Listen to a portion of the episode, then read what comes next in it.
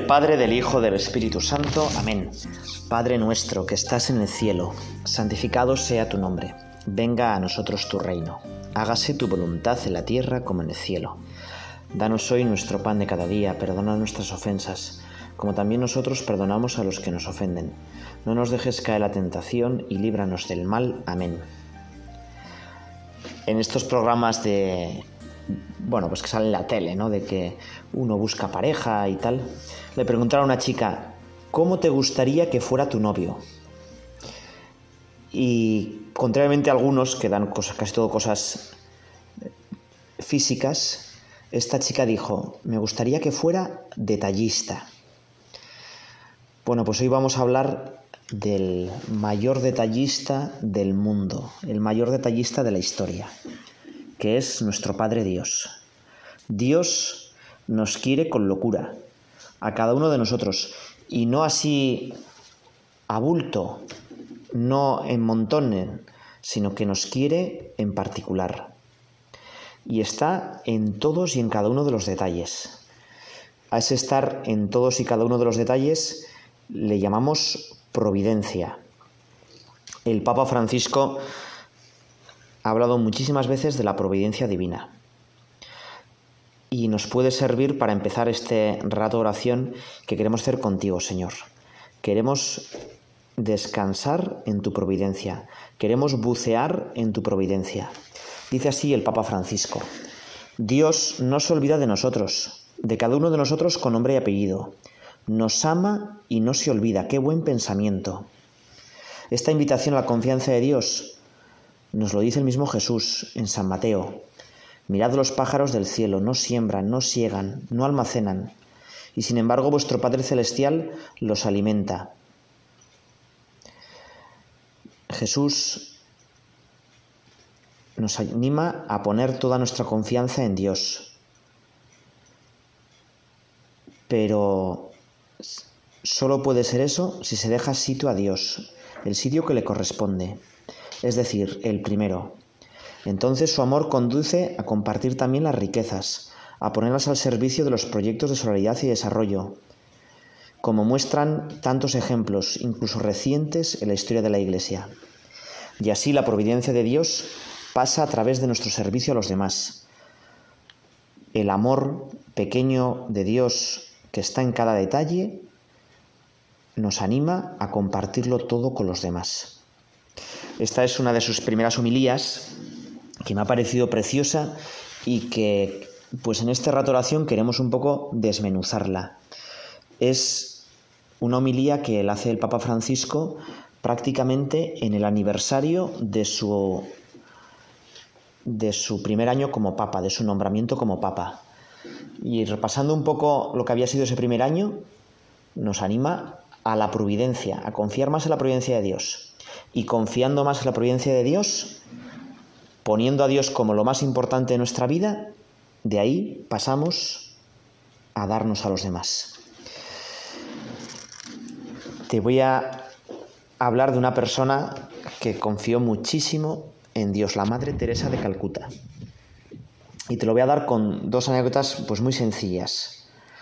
La primera es un día necesitaba la Madre de Calcuta viajar urgentemente a Roma, hacer unos papeleos de la población eh, canónica de su orden, junto con dos de sus religiosas, pero llegaron al aeropuerto de allí de Calcuta con unas pocas pertenencias y consultaron el precio de los pasajes y vieron que obviamente no les alcanzaba el dinero.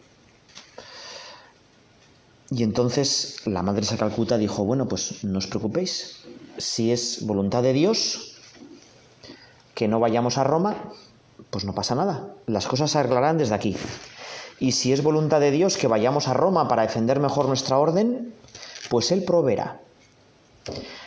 Se sentaron, empezaron a hacer rosario y al, nada más casi sentarse, un hombre que caminaba por el pasillo reconoció a la Madre Calcuta. Este hombre de joven la había conocido pues en una especie de voluntariado que, tenía allí en Calcuta. Ahora era uno de los directores de la aerolínea india. Le preguntó a la Madre Teresa Calcuta, pero Madre Teresa, ¿qué hace aquí? ¿por qué está usted en el aeropuerto? Y él explicó que le habían llamado urgentemente a Roma, pero que no habían calculado bien y no tenían el dinero.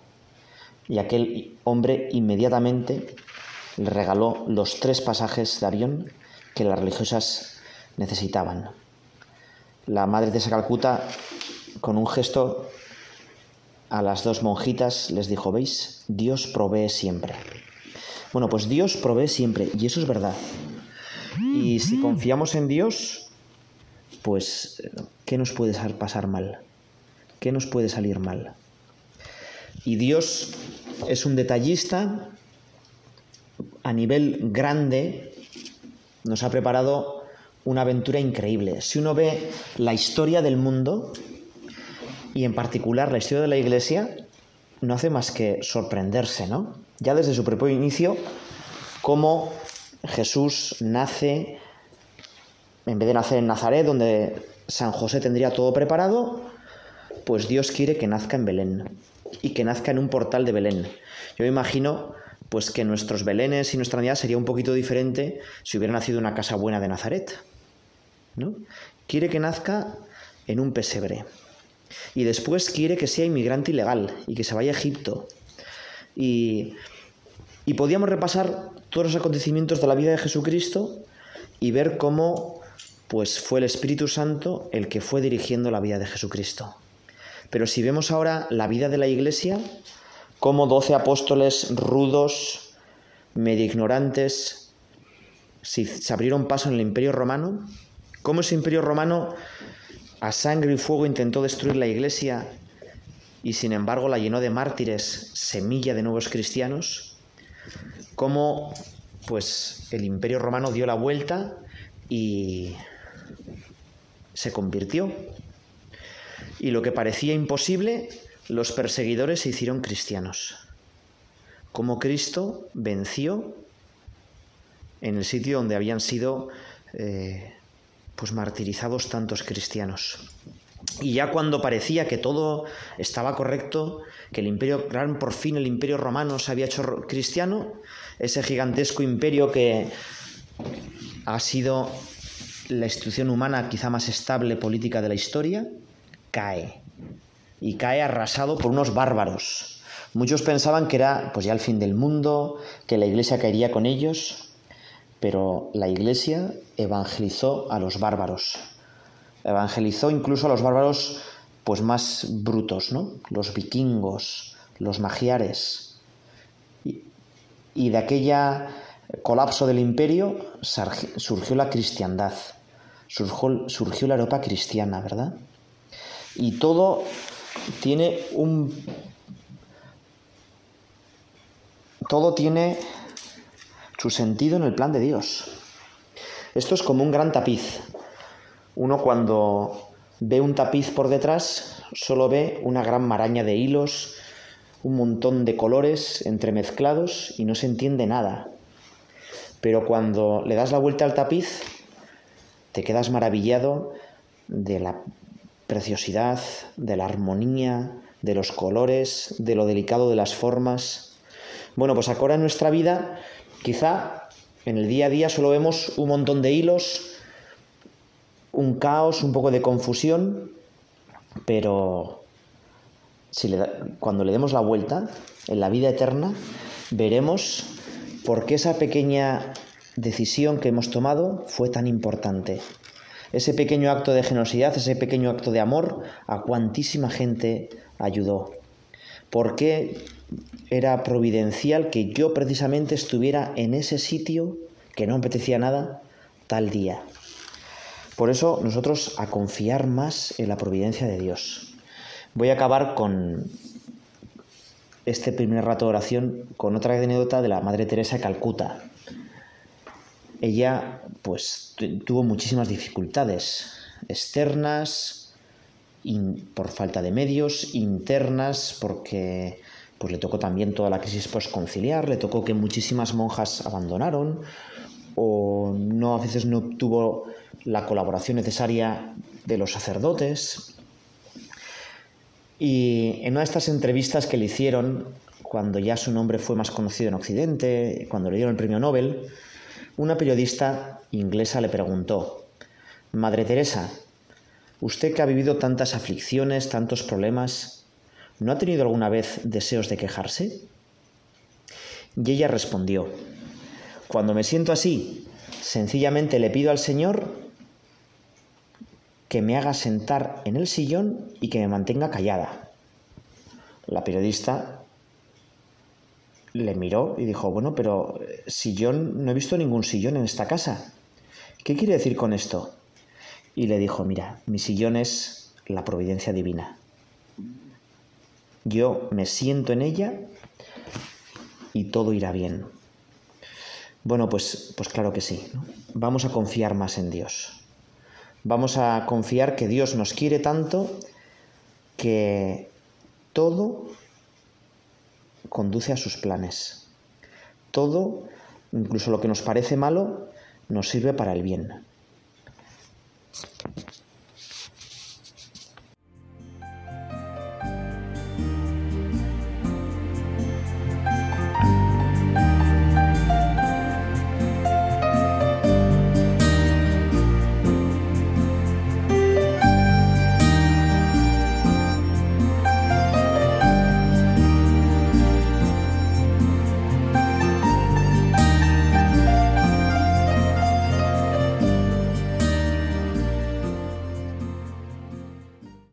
Precisamente hay un texto de San Pablo que habla de esto, de la providencia divina.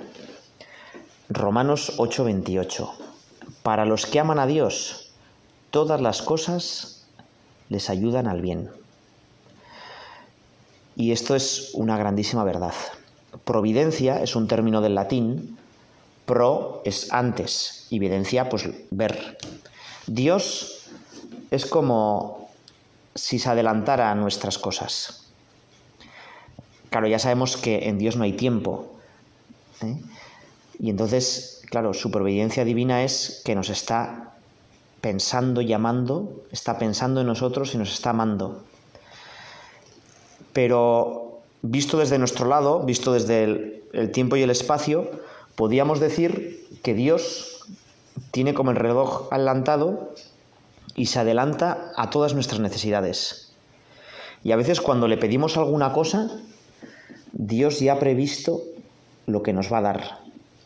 Y le pedimos algo y a veces Dios piensa, mira, no te preocupes, si te voy a dar algo mucho mejor, espera un poco. De esto tendríamos muchísimas anécdotas. Eh, yo conozco dos curas de la misma diócesis que los dos estaban pidiendo al Señor unas cosas materiales. Uno había montado una residencia, bueno, no, una residencia, una especie de albergue para jóvenes, para hacer ejercicios espirituales, para hacer convivencias, retiros, y había hecho, pues, las paredes, los baños, pero las literas costaban muchísimo había mirado literas de segunda mano, pero obviamente solo con pagar la obra ya tenía suficiente. Y en un rato, medio distraído la oración, le dijo, Señor, si tú me encontraras alguna litera barata, el otro sacerdote necesitaba unas casetas de obra para meter allí unos arqueólogos que estaban haciendo un trabajo importante, unos, unos estudios sobre cómo el cristianismo había arraigado en nuestra zona pues en siglos muy tempranos, ya en la, época del Imperio Romano. Y curiosamente, a ese sacerdote recibió una llamada que le dijo, era un, un empleado del puerto de Bilbao. Y lo que vas a parecer, te va a parecer que es una, pero, una anécdota eh, falsa, inventada, pero es totalmente real. El que el empleado del puerto de Bilbao le dijo al sacerdote que tenían desde hacía varios meses un contenedor de barco en el puerto de Bilbao de una empresa hotelera que había creado, que había quebrado y ningún acreedor reclamaba el contenedor. Por una serie de circunstancias legales, el contenedor pues le había había llegado a esta, a esta eh, autoridad portuaria y querían quitar de allí, necesitaban el espacio cuanto antes. Y entonces aquel le dijo, oye, tú estás buscando unos, unas, pues unas casetas como de obra para meter... Bueno, pues tú cuál te, te vale. Mira, quitas lo que está dentro, que no creo que tenga mucho valor, y con esto, pues tú podrías. Aquel sacerdote se puso contentísimo. Abrieron el contenedor de barco y ¿sabéis lo que había dentro? Unas literas de Ikea, que aquella empresa habría comprado en Ikea para montar un nuevo hotel. Así que ni corto ni perezoso, el sacerdote llamó al, al, otro que necesitaba las literas y le dijo, oye, tengo aquí unas literas, ¿te las llevarías? Bueno, pues eso ha pasado, es real y es de nuestro siglo XXI. Dios de verdad cuida de nosotros. Dios de verdad se ocupa de todos y cada uno de los detalles. Y todas las cosas sirven para el bien. Y a veces nos esforzamos en hacer como nuestros planes y Dios tiene un plan muchísimo mejor. Si quieres hacer reír a Dios, cuéntale tus planes. Hay otro dicho, ¿no? Porque Dios siempre nos sorprende. Y Dios además tiene como una especie de sentido del humor, pues como muy fino, ¿no? O sea, que a veces eh, precisamente te manda lo que tú estás rezando, oye, esto no, por favor, te lo manda para que te des cuenta que no era tan malo y que en eso puedes encontrar tu felicidad. Te voy a contar, a mí me encanta la obra de Tolkien. Y me dirás, bueno, pues Claro, pero a veces Dios nos manda, entre comillas, enfermedades, momentos malos. Dios está en todos los detalles, pero sin embargo hay mucho mal en el mundo. ¿Por qué hay tanto mal en el mundo? Bueno, pues Tolkien lo cuenta de una manera preciosa. En su libro El Silmarillion, que es como el gran desconocido de Tolkien, el primer capítulo cuenta la creación del mundo. Dice que allí el dios único, Ilúvatar o Eru, va creando por medio de la música. Él empieza una gigantesca canción que empieza a despertar seres y cada uno de esos seres los crea para que con diferentes tonalidades y armonías vayan desarrollando esa canción. Y cada uno de esos seres puede cantar una parte o una voz diferente de esa canción y con un timbre diferente. Y así que cuanto más se va desarrollando esa canción, pues más bonita es, con más instrumentos, con más voces suena, con más eh, armonías y variaciones. Pero uno de aquellos que mejor voz tenía y más capacidad tenía musical era Melkor. Y entonces él empezó a pensar pues que esa canción en el fondo era un poco aburrida, era previsible, esa canción no se adecuaba muy bien a toda su capacidad. Y entonces Melkor empezó a desarrollar pues ganas de bueno, pues de cambiar la melodía, de crear su propia canción. Y no contento con eso, eh, él empezó a convencer a muchos que se adhirieran a su nueva canción, que la cantaran o la tocaran con él. Y así lo que era una gigantesca armonía y una canción bellísima empezó a emborronarse, empezó a producirse el ruido. Y poco a poco cada vez más, eh, más gente, más de aquellos creados para cantar la canción, se fueron pasando a la canción de Melkor o a empezar a hacer sus propias canciones. Y aquello se convirtió en un gigantesco galimatías, un ruido insoportable. No había ningún tipo de armonía. Muchos empezaron a decirle a Ilúvatar pues que callara a todos esos que estaban haciendo disonancias y él solo sonreía. Y cuando parecía que había un ruido espantoso, un ruido infernal, y Lúvatar decidió avanzar en su canción y crear otro acorde. Precisamente aprovechando esa disonancia, creó un acorde todavía mucho más bello con la que resumió y acabó su gigantesca sinfonía. Bueno, pues de esta manera poética nos cuenta Tolkien lo que va a ser la historia del mundo. ¿eh? Nuestras rebeliones, nuestros pecados, cuando no queremos cumplir el plan de Dios, pues efectivamente eso es lo que produce el mal. Y produce la disonancia, el ruido, el caos. Pero en las grandes composiciones, lo, precisamente lo que pasa es que del caos sale un acorde todavía mucho más precioso.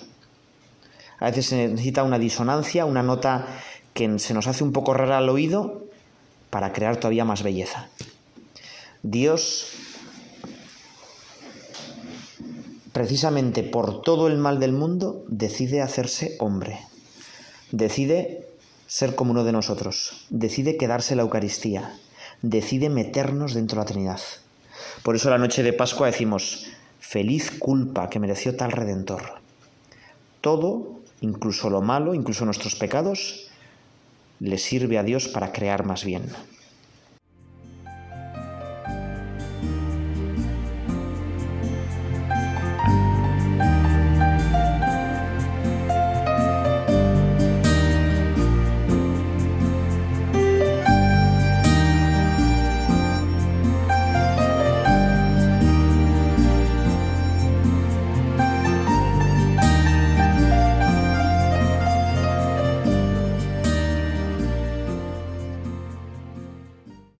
Creo que todos conocemos la historia de José, de José del Antiguo Testamento. Te la voy a contar otra vez por si acaso no te, acuerdas mucho. José era el undécimo hijo de Jacob, también apodado Israel. Era el primer hijo de la mujer que Jacob quería de verdad, Raquel, no voy a explicarte por qué tarda tanto Jacob en casarse con Raquel, que creo que es, imagino que lo te acordarás. Pero ya, por fin, después de muchos años, llega José y José se convierte en el hijo como mimado. Su padre no lo pone con las ovejas, le enseña a leer y a escribir, piensa que es un milagro, que es alguien muy especial. Tanto es así que sus hermanos empiezan a tenerle como un poco de envidia. Su padre le compra una túnica de colores que los demás no tenían y le trata sin duda de un modo como muy especial. Y además José tenía el don de interpretar sueños. En un sueño ve que sus hermanos se postran ante él. Por eso no es raro que sus hermanos van a intentar matarlo. Al final no lo, no lo matan, sino que lo venden como esclavo en Egipto. Y ya cuando está esclavo en Egipto, José tiene la mala suerte de que la mujer de su amo, junto al Putifar, se enamora de él. Y por no ceder ante la tentación, por no hacer cosas deshonestas y traicionar a su amo, José es acusado falsamente y encarcelado. Cualquiera de nosotros se hubiera venido abajo. ¿Eh? Yo el primero, ¿verdad? Y sin embargo, José sigue confiando en Dios en la cárcel a través de sus sueños, a través de que adivina lo que les va a pasar a un panadero y un copero del faraón.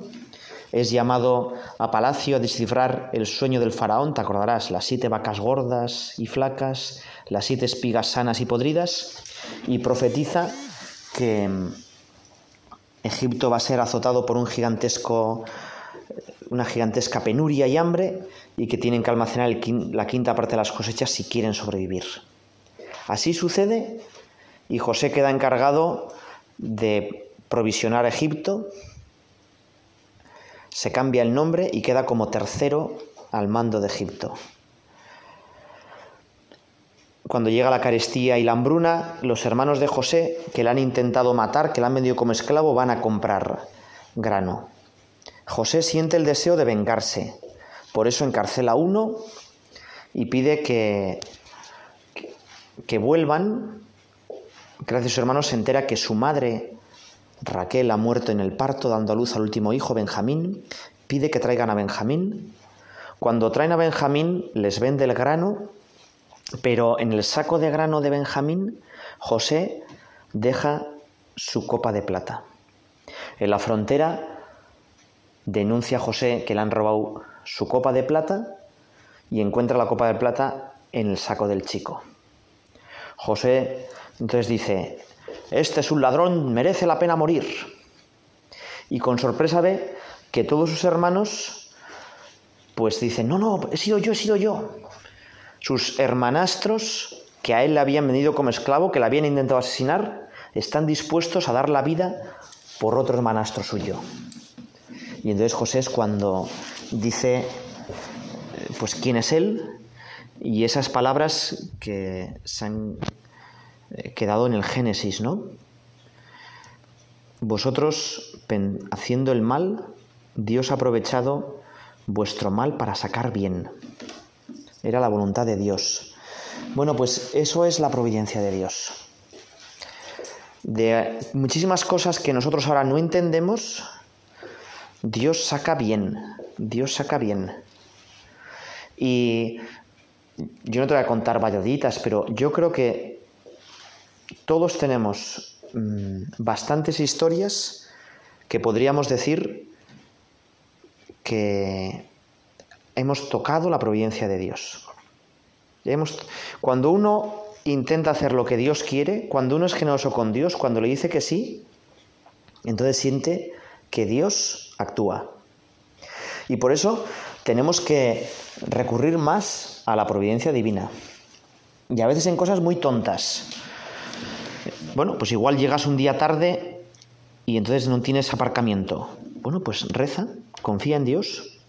Claro, Dios lo que no va a hacer es, bueno, eh, ponerte todos los días, porque entonces te volverías un vago y llegarías un poco más tarde. ¿no? Algún día conviene que tú llegues tarde y que pases un poco de vergüenza para que otro día salgas un poco a tiempo, ¿verdad? Pero cuando de verdad intentamos volcarnos en los demás, Dios es generoso. No se ha cortado la mano de Dios. Y por eso Dios pues puede mover las causas segundas, puede mover los hilos de la historia y te puede hacer pequeños detalles. Y a veces cosas muy tontas que vistas humanamente, dice, va, casualidades. Un cristiano en ello descubre que Dios le quiere y que Dios le bendice. Y al final, si uno, mm, pues como dice el Papa Francisco, pone a Dios como lo primero en su vida, entonces descubre que todo lo que le pasa es providencia de Dios. Y descubre a Dios en todas las cosas. Y así un bello amanecer descubre que es providencia de Dios. Y descubre que es providencia de Dios el paso de las estaciones. Y descubre que es providencia de Dios también por nuestro propio envejecimiento y paso por la tierra. Y descubre que es providencia de Dios pues tantas cosas bonitas y tantas cosas no tan bonitas. Todo es providencia de Dios. Un, en una clase de estas de, cocina, que se hacen a veces en los colegios, pues solemos, se suele invitar a, bueno, pues a, chefs de, la zona y tal, ¿no? Y entonces este chef eh, fue muy, curioso, porque trajo los ingredientes, pero naturales, de un pastel. Y entonces trajo eh, cacao, pero sin procesar, cacao directamente, que es súper amargo, trajo sal tal y como se saca de las rocas, trajo mm, pues la caña de azúcar, de donde saca el azúcar, pues las espigas, ¿no? De donde se va a sacar luego la harina. Y les dijo a los chavales, venga, a ver, probar el cacao. Ah, ¿Os gusta el chocolate? Sí, pues probar el cacao. Y a todos les pareció muy amargo.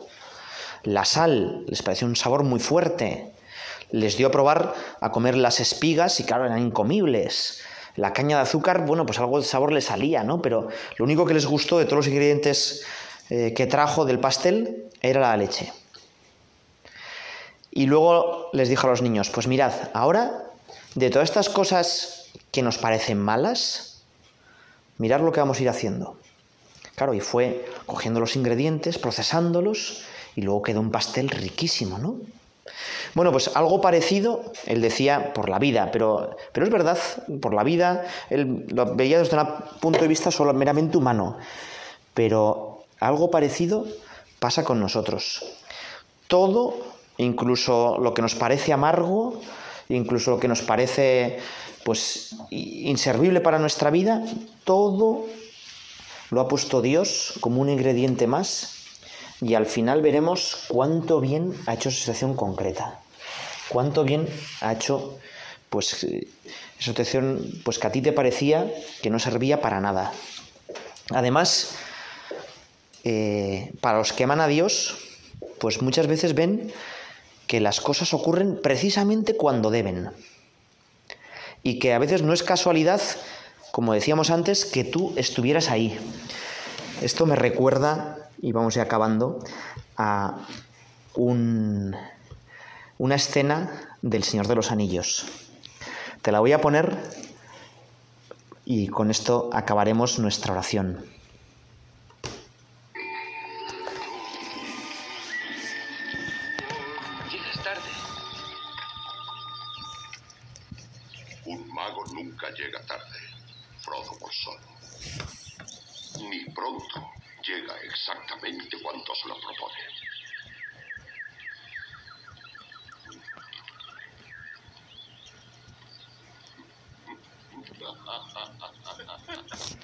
Bueno, un mago nunca llega tarde, ni pronto, llega cuando se lo propone.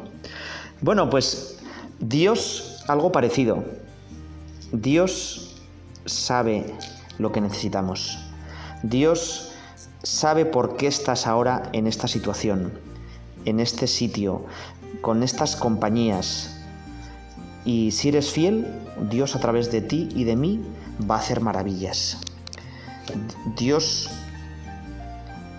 tampoco llega ni tan tarde ni pronto, llega cuando se lo propone.